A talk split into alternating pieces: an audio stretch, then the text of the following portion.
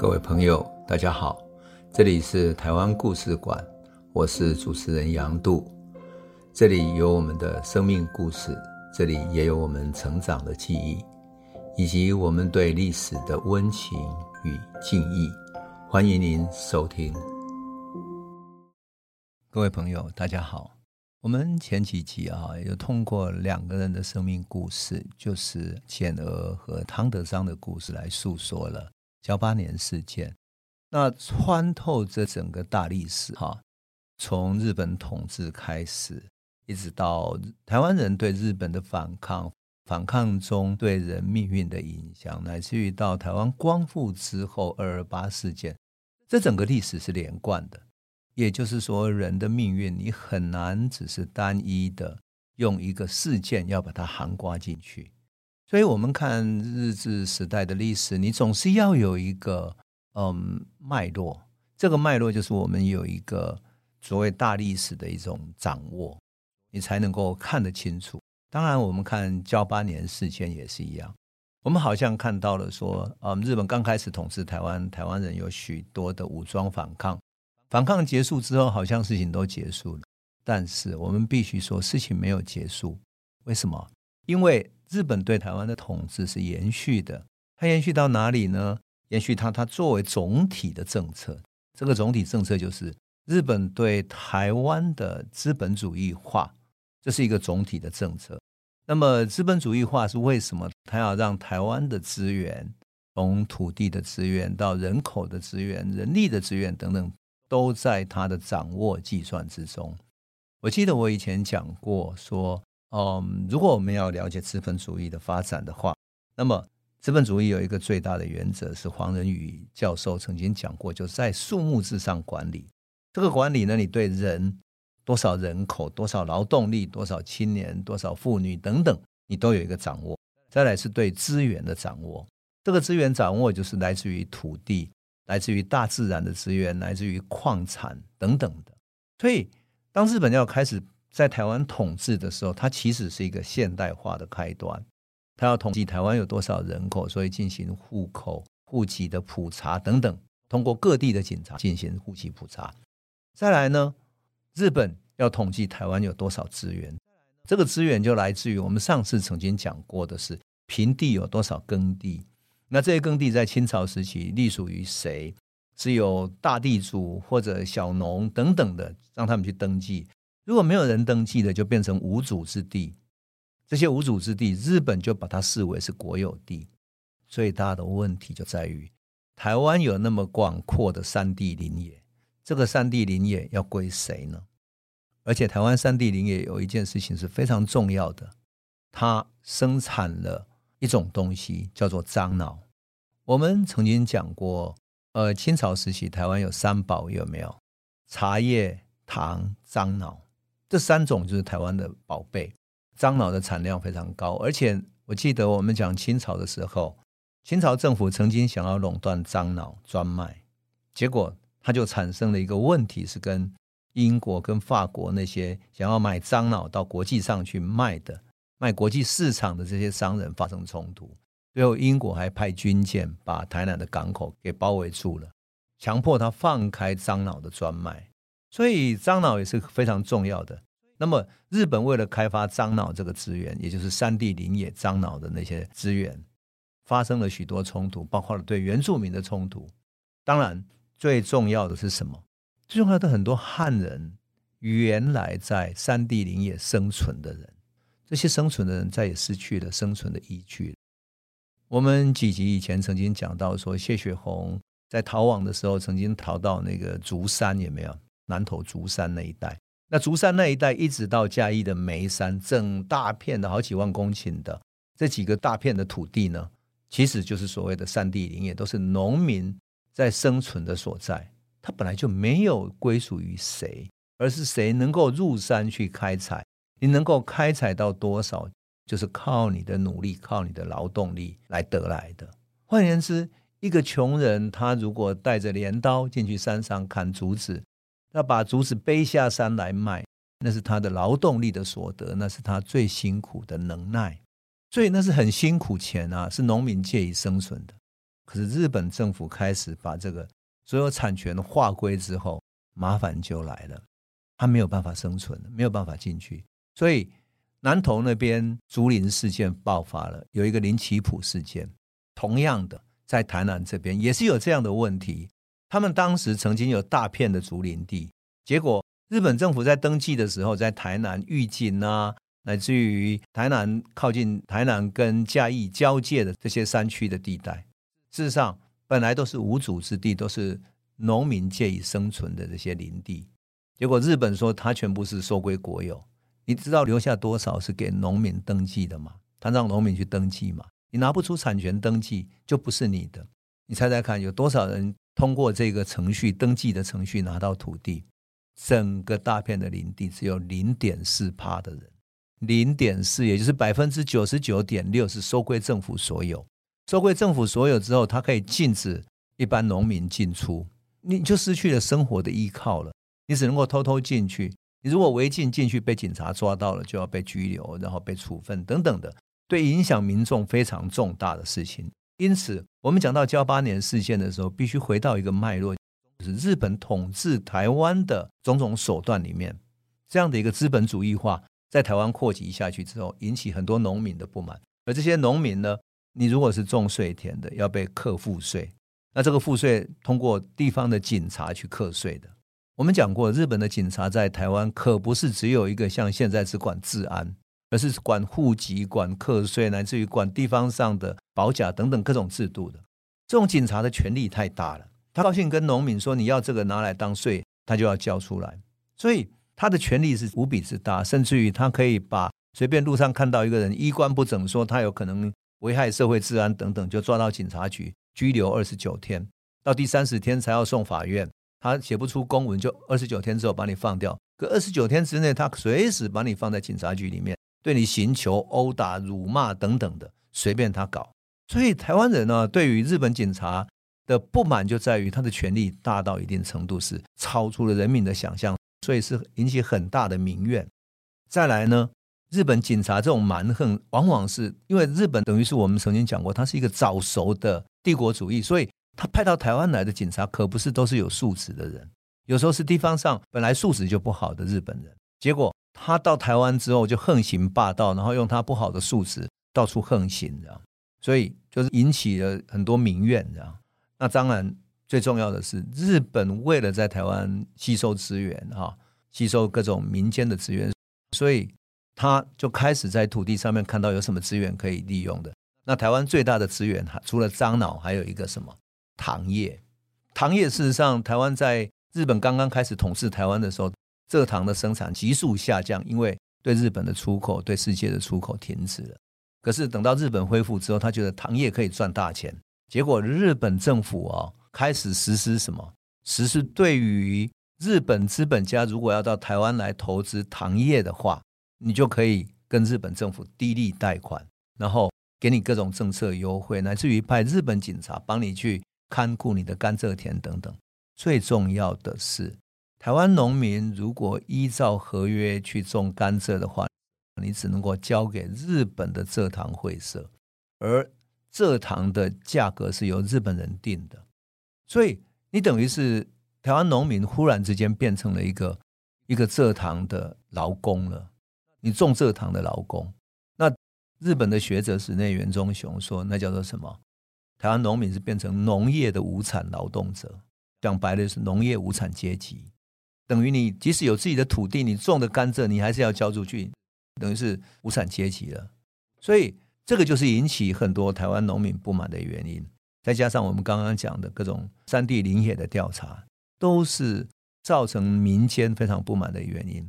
因此，我们说。日本殖民政府在台湾，你如果要看到台湾社会运动跟台湾农民运动的根源，跟它的总体政策是有关系的，而这个总体政策就是日本的殖民主义化。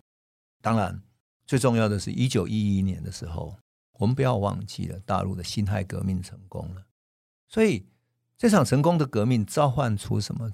召唤台湾的反抗者觉得说啊，大陆如果都革命成功了。有没有可能这个革命成功的新的政府会来拯救我们？他们不会像清朝这样这么腐败，而且这个辛亥革命后的政府能不能取消不平等条约，使得台湾不再是变成殖民地呢？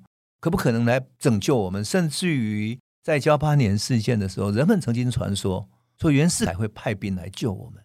袁世凯是训练新军的，所以会派新的军队来台湾打败日本人。你就可以想见，在台湾民间的不满多么寄希望于这种压迫的改变。而日本的压迫里面还有一条是什么？就是我们看日本对台湾的统治政策有一条是，日本刚开始呃要殖民台湾的时候有过一场争论，那就是什么？那就是到底日本统治台湾要学英国还是法国？英国就是什么？就是把它分阶级，等于把殖民地当作殖民地来统治，所以他没有自己的法令，没有什么，一切都听帝国的总督。换言之，他是低人一等的，你不能跟英国人一样，你是低人一等的，差别待遇的。而法国是同等待遇，所以日本就曾经认为说，如果你要走差别待遇的话，那是一种管理方式；但如果你要同等的处理方式，那是一种管理方式。所以。日本把这个相同的叫做内地延长主义，就是说把台湾当成日本内地的延长而已，而不是一个差别待遇的殖民地。可是最后，日本对台湾采取了一个殖民地的待遇，特别是碰到台湾那么多反抗之后，他们采取了差别待遇。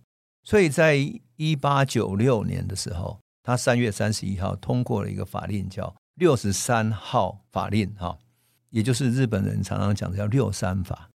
它赋予了台湾总督哈非常大的立法权。那台湾是日本领土的一部分，但是跟日本本国的法律是区别开来的，它不属于日本法律的范围。所以台湾历任的总督都可以用六三法来制定很多严厉的法令，包括什么废徒刑罚令，最重的是废徒刑罚令。这个匪徒刑罚令什么呢？它可以让总督可以下命令说，只要你的官吏发现说。有人准备反抗或者举行暴动或者有计划的话，他就随时可以把他们逮捕，而且他的随从甚至于服杂役的人，只要任何有可能有暴力行为的或者有伤害的等等的，他都可以把他抓起来处理，处最重多少？处死刑。所以啊，这个匪徒刑罚令是等于在台湾是一个死刑令一样的，非常严厉的。所以说，从一八九九年到一九零二年，哈。短短的几年之间，参加武装抗争的很多人哈，按照统计，日本人自己的统计，参加对日本反抗的武装抗争有五千两百七十五个受刑人。你猜多少人被判处死刑？有四千零六十五个人，比例上是百分之七十七。你就知道这个匪徒刑法令是多么严厉啊！你说台湾老百姓在这种高压之下，怎么可能不满呢？再来就是。日本对台湾为了维护它的治安，它采取了保甲制度。我们讲过，就是十个人、十户人家为一甲，那在十甲呢为一保，一个保里面就等于是一百户人家嘛，哈。那一百户人家就有一个保证，这个保证呢就要负责什么？负责这个地方的管理。那只要二十岁以上的就有资格去担任家长或者保证，可是呢，他要对日本的警察负责。所以，日本警察可以通过他直接把力量深入到民间的地方去，而他也成为民间跟日本之间最重要的连接。结果，他的权力越来越大。当然，这个就是引起噍吧哖事件里面很重要的一些背后的历史因素。可是，最重要的仍然是噍吧哖事件里面有几个很重要的人物。我们讲过了，于清芳，对不对？罗俊，啊，那我们来介绍一下于清芳。于清芳呢？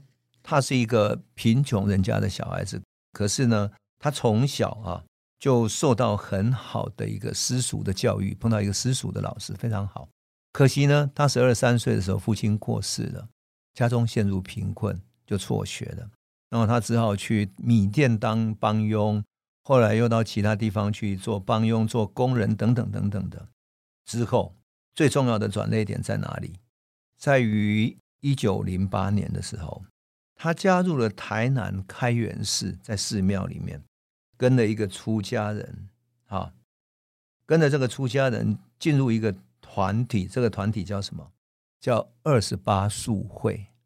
二十八是一个星宿，二十八星宿我们都知道，中国传统里面有二十八星宿，那么二十八新书会其实就是一个抗日的组织，它连接了嘉义啊、台南啊各个地方的一些文化人，然后这个秘密结社，他们互相连接，希望有一天能够结合起来推翻日本的殖民统治。